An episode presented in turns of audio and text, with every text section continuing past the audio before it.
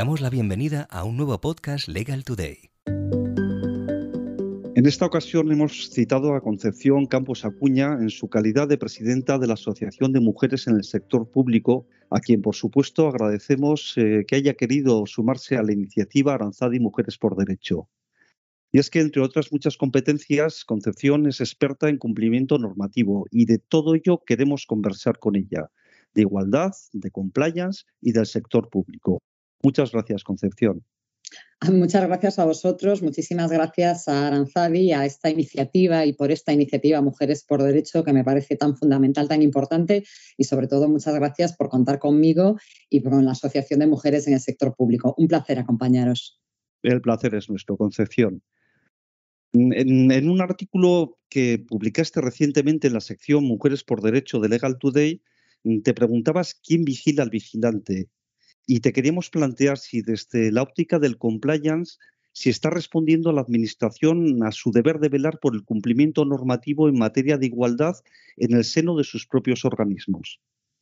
Pues la verdad es que es una pregunta estupenda y te agradezco un montón porque reflexioné sobre el tema cuando publicaba esta entrada que, vamos, recomiendo a todo el mundo que, que la lea de nuevo, si no la han leído todavía, que la lean por primera vez porque eh, yo siempre defiendo que la administración debe de tener y demostrar un liderazgo ejemplar. ¿no? Hablábamos de compliance, ese tone at the top.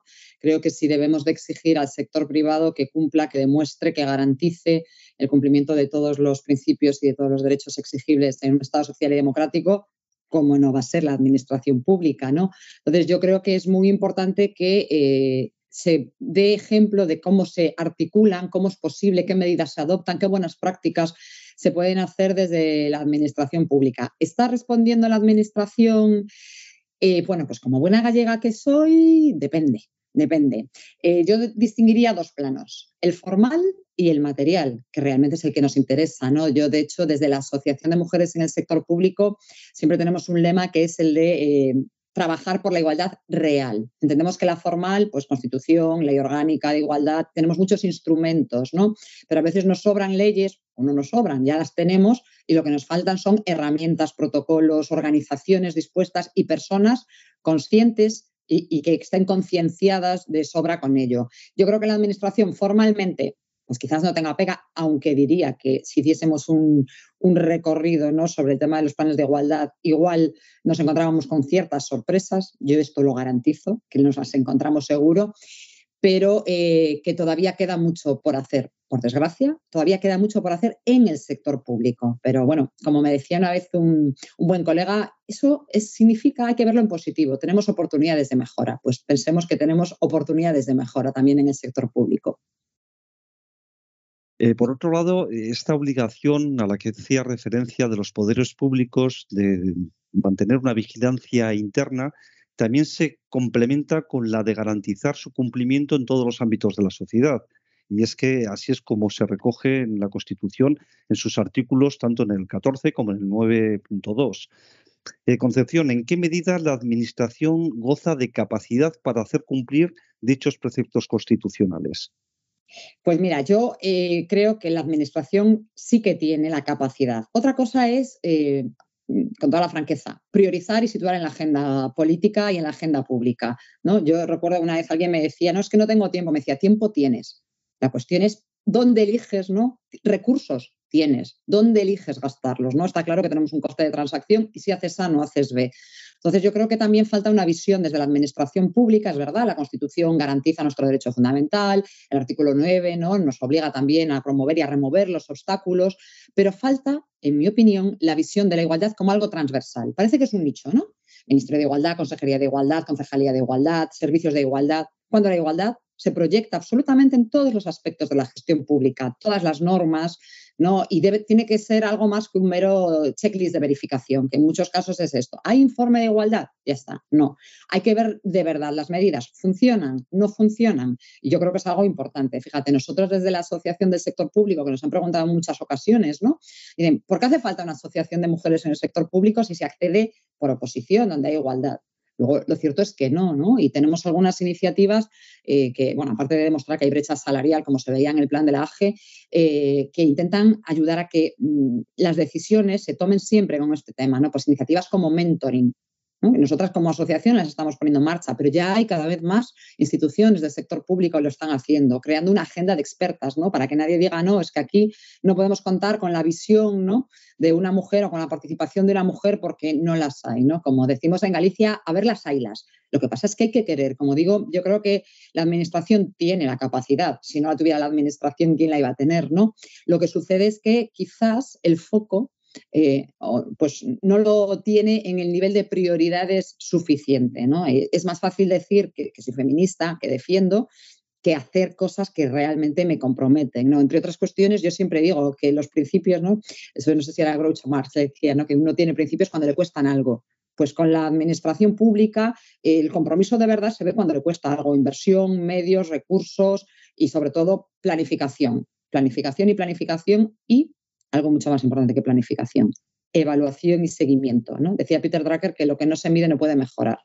Entonces, a veces nos llenamos los eh, portales de transparencia, las ruedas de prensa, las ocasiones de planes. Tengo un plan, aprobamos este plan, bueno, de igualdad, entre otros, ¿no? que luego seguro que hablamos de ello. Eh, y luego medimos. Lo que decíamos que íbamos a hacer, lo hemos hecho. ¿Ha tenido el impacto que decíamos que tenía? ¿Mm? Esa capacidad la tenemos. El caso es, ¿la, la ejercemos y la ejercemos correctamente o no? Yo creo que por eso la Administración eh, puede hacer más de lo que hace, no hay nada que se lo impida. Eh, aunque ya te has referido un poco al marco, al marco general, descendiendo al detalle, las administraciones públicas están obligadas a contar con un plan de igualdad y están obligadas con independencia del número de trabajadores que tengan. Eh, Concepción, ¿cómo valoras los planes de igualdad tanto en el entorno de la Agenda 2030 como en los Objetivos de Desarrollo Sostenible. ¿Qué, valor, qué valoración haces de su cumplimiento?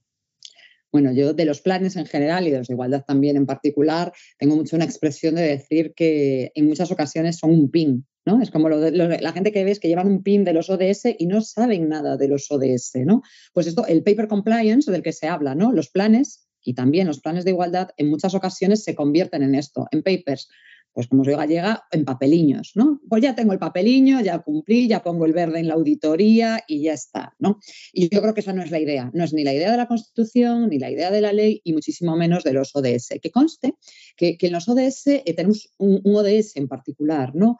Eh, como es el ODS 5 precisamente para garantizar la igualdad de género y donde le da Mm, una, visión muy destacada y muy importante, entiendo yo también, al, papel de la mujer en los procesos de toma de decisión política, económica, social, porque al final, no nos engañemos, las cosas se cambian más fácil desde los puestos de poder, esto es así, ¿no? Eh, pero luego eh, también he hecho un poco de menos en el resto de ODS, en las metas, esa visión transversal de la que hablábamos antes. Es decir, eh, fenomenal, pero no es solo lo de ese 5, es que promoción económica, es que empleo, sostenibilidad, eh, desigualdad, ¿no? eliminar la, la, pobreza, que precisamente las mujeres, sobre todo en determinadas partes del mundo, son un colectivo extremadamente vulnerable en términos de, de pobreza, de acceso a la educación, de acceso a la sanidad, a los medios.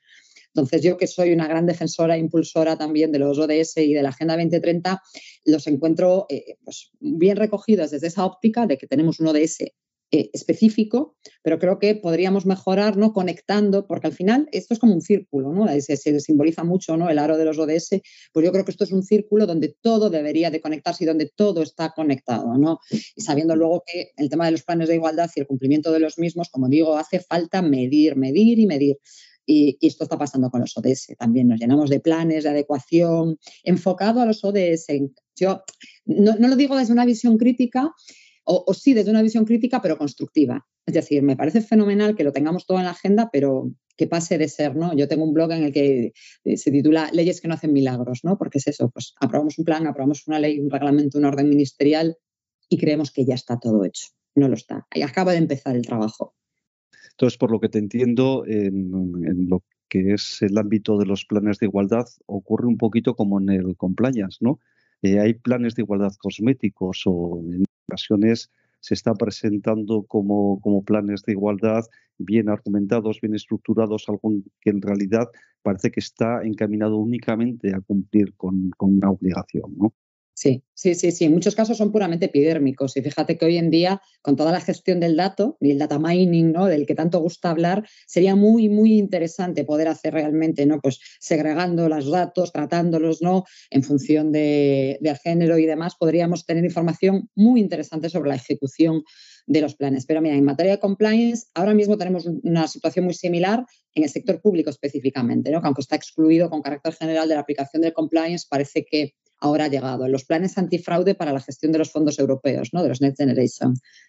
Pero súper, súper papeliño. Es decir, copia y pega, copy-paste de lo que me acabo de encontrar en Internet y ya está. Y, luego preguntas, aterrizas, ¿no? Y dices, oye, ¿qué habéis hecho? ¿Cómo está ejecutado? ¿Cómo está implementado? ¿Dónde están los resultados? Medición, medición, medición.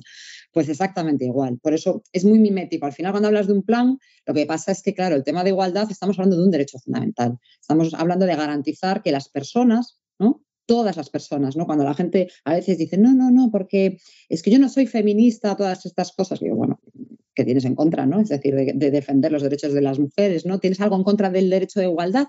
Da igual por género, por religión, por ideología política, todas las personas tenemos los mismos derechos y ya está, ¿no? Yo creo que es algo tan sencillo como eso. Cuestión distinta es que como toda conquista y, la igualdad es una conquista social, necesita tener también eh, herramientas. Y yo creo que el compliance, bien entendido, bien entendido, es eh, una herramienta extraordinaria. De hecho, el plan de igualdad debería soportarse también pues, con, una, mm, con una política de cumplimiento normativo. ¿no? Pues esto, yo tengo estos compromisos, tengo estos impactos y luego los hemos conseguido, no pasa nada. ¿no? Yo siempre digo, reprogramamos, porque eh, escribir así en general a veces pues no es lo mismo. El sector público son más de 20.000 entidades. Pensemos en esto, ¿no? Pensemos en las entidades locales en las que más de 5.000 tienen menos de 1.000 habitantes. Luego hay grandes empresas públicas, ministerios, secretarías de Estado, consejerías, comunidades autónomas, pues cada una necesita hacerse su maquillaje para cada una, es decir, adaptamos, ¿no? Y luego ejecutamos. Entonces yo creo que hay que pasar de la epidermis, del decir tenemos un plan de igualdad a demostrarlo. Y para eso yo creo que es eso, el mapeo de los riesgos, un buen plan de compliance, tener un órgano de cumplimiento, tener un canal importante, ¿no? Ahora mismo, además, que, que estamos también con todo el tema de la transposición de la directiva y, por supuesto, lo que digo, medir y hoy el dato y la gestión del dato nos lo permite y si hace falta, reprogramar. Lo importante es cumplir. Eh, por lo que dices, eh, lógicamente tanto los planes de igualdad como el compliance son dos círculos convergentes, ¿no? que no se puede entender a día de hoy uno sin el otro. Y como experta en cumplimiento normativo, Concepción, ¿consideras que el compliance es la solución o solamente es un medio más para hacer frente y buscar esa ansiada igualdad?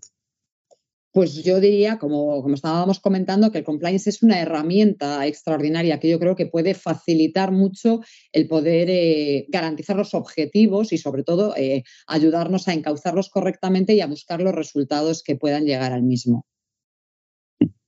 Muy bien, y ya paso a preguntarte si todas las líneas de defensa se han quebrado.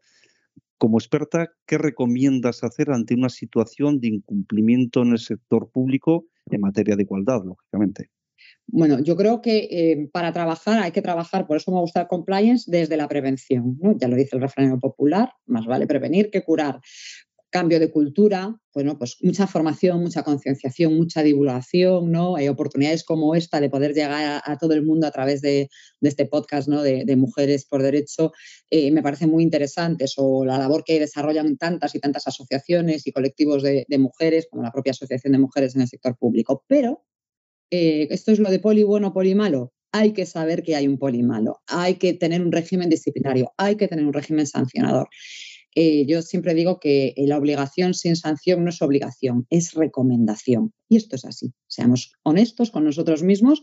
Por lo tanto, es importante situar en el primer nivel todos los incumplimientos del plan de igualdad, que haya consecuencias. Eh, por una parte, eh, si son eh, organizativas respecto a aquellas personas que hayan sido las responsables, siempre distinguiendo evidentemente de aquellos temas que pueden pasar un poco de inercia a aquellos otros que voluntariamente llevan al cabo. ¿no?